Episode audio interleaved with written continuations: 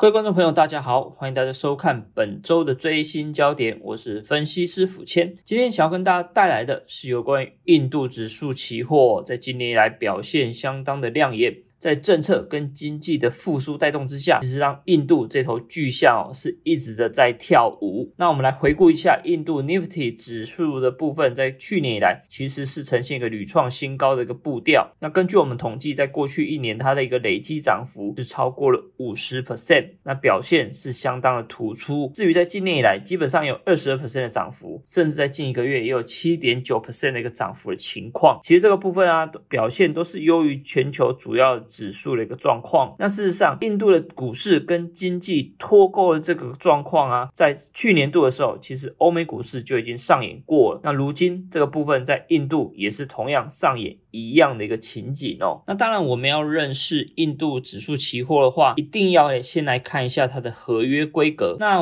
如果我们从印度指数期货它的代码 SIN 的部分，事实上这个部分我们国内可以交易的是在新加坡交易所所挂牌的印度指数期。期货，那它追踪的指数是印度 Nifty 五十，那合约规格每点是两两美元，那最小最小的跳动单位是零点五点，也就是一美元的一个情况。那为什么它会追踪印度 Nifty 五十呢？那事实上，印度有两大股票指数哦，一个是在他们国家证券交易所的 Nifty 指数，那一个另外一个是在他们的孟买证券交易所的 Sensex 三十的一个指数哦。那两者的差异啊，其实前者五十。十指数啊，这个部分是涵盖了大概印度几乎六十五 percent 的一个市值的一个最重要的五十大企业。那另外一个三十指数啊，基本上只有涵盖五十 percent 的一个部分啊。虽然说两者的交易量都相当大，但是我们留意到哦 Nifty 五十啊，基本上就涵盖了另外一个三十档成分股，所以表现其实是更为全面的哦。那尤其它其实它的成交量也是相当的亮眼。那所以这也是为什么新加坡交易所会把印度指数期货的部分最终指数是用 Nifty 五十来做一个代表，那我们来看一下印度的震惊的一个情况，简单让大家了解一下印度的一个基本。状况，那基本上它人口是全球第二多的，来到十三点七亿人，是仅次于中国。那国土面积也是全球第七大，那 GDP 也是全球第七大的一个经济体。所以整体来看，印度是相当大的一个国家，不管是从人口面积、面积，甚至是在经济的部分，都是一个不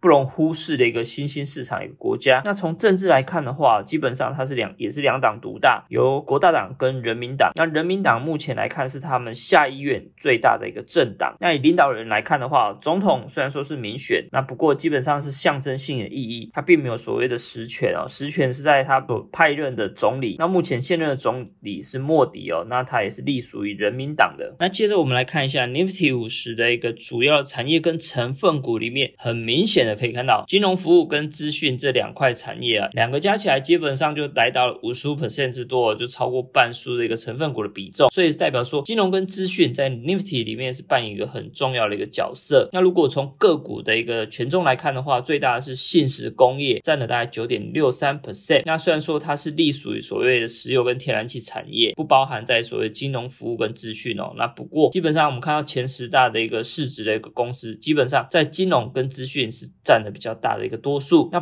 比较特别的是，我们可以留意到从这前十大企业的一个本益比来。看的话，基本上我们可以看到，它本一比相对来看都是比较高的，不管是二十几 percent、三十几 percent，甚至有到七十八 percent 那个部分，这个部分也是代表说市场认为说印度的企业，其实股价跟一个成长性。相对会是一个比较好的哦。那比较特别是，在这个指数的一个成分股，他们会在每每年的一月底跟七月底的部分重新进行一个审核，来检视说他们成分股是不是有合乎他们标准来进行替换的一个动作。那当然，在印度的部分，我们还是要留意到他们一个集团企业这个部分啊，其实掌握了印度一个很重要的经济命脉。那他们企业也是呈现一个多角化的经营。那以重最重要的企业集团，就是在看到塔塔集团哦，是印度最大，那年营收是超。过了千亿美元之多，那旗下也拥有一百多家的子公司，其中它的一个资讯服务、消费品、钢铁跟汽车这四大子公司都有在 Nifty 来进行挂牌交易。那另外一个想要跟大家介绍的是有关于 Bajaj 这个部分，它也是印度第三大的一个集团企业。那旗下它像它的一个金融服务、小型金融跟汽车的部分，其实也都有在 Nifty 来进行挂牌上市哦。那刚刚有提到说，其实金融跟资讯是 Nifty 很重要的一个成分股来源。那我们可以看到，其实从今年以来啊，它的一个股价是表现屹立不摇。如果我们整理一下，从近一个月的一个主要上涨的成分股来看的话，这七档涨幅最多的七档成分股里面就有两档是来自于金融类股，两档、三档是来自于资讯类股，等于七个里面有五个就是在这主要成分股里面。那这为什么呢？最主要就是在于说，虽然说印度从四到六月份新增的一个确诊人数是呈现一个飙升哦，甚至一天新增确诊人数是超过了四十万人之多。那不过其实他们的股价并没有受到影响，最主要原因就来自于说，像金融业占比比较高。那去年以来，其实不良贷款啊，拨了比较多的大量准备金之后，今年其实印度的金融业已经基本面有所改善，所以它的股价也是呈现一个正面的表现。那另外第二个来自于资讯业的部分哦，那由于印度对于资讯技术的外包公司，在今年以来其实海外的经济关联性比较高，所以受惠于全球企业开始在 IT 技术的一个支出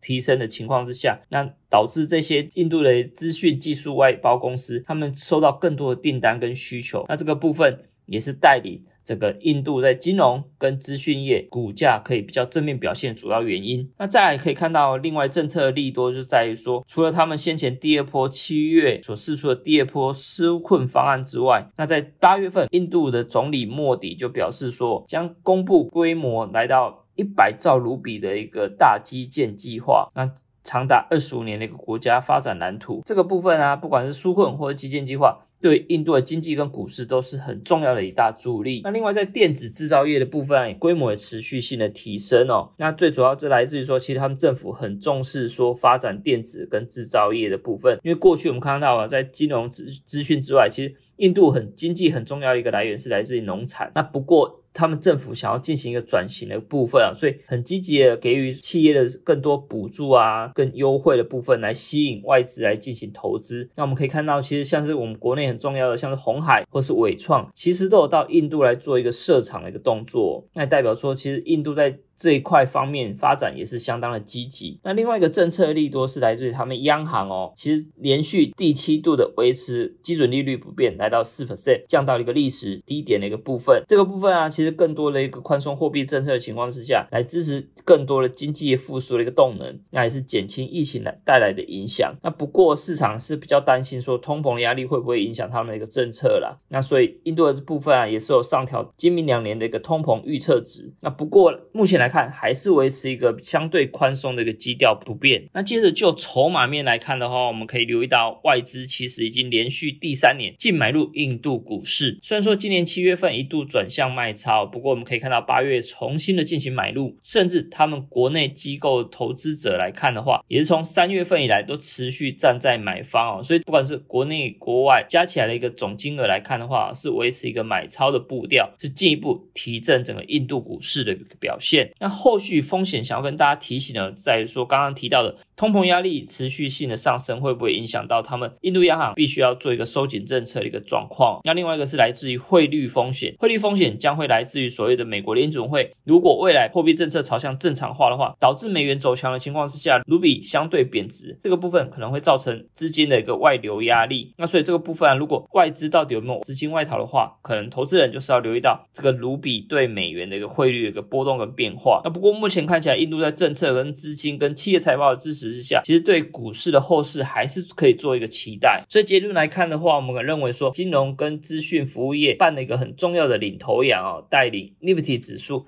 持续性的一个标新高的一个情况，那尤其是他们政府央行也是积极推出一个救市的政策来刺激他们国内经济的复苏。那现在疫苗的一个接种计划有所加速，跟全球景气稳健复苏的情况之下，我们认为说印度股市啊，其实还是有续创新高的一个动能。后续的风险可能就是要留意到美国如果真的升息的话，卢比贬值会不会诱使他们？外资流出的一个风险情况。那以上就是为大家带来的印度指数期货。那当然，我们元大期货的研究最前线也欢迎大家做一个按赞、订阅跟分享。那以上就是今天为大家带来的最新焦点。那我们下次再见。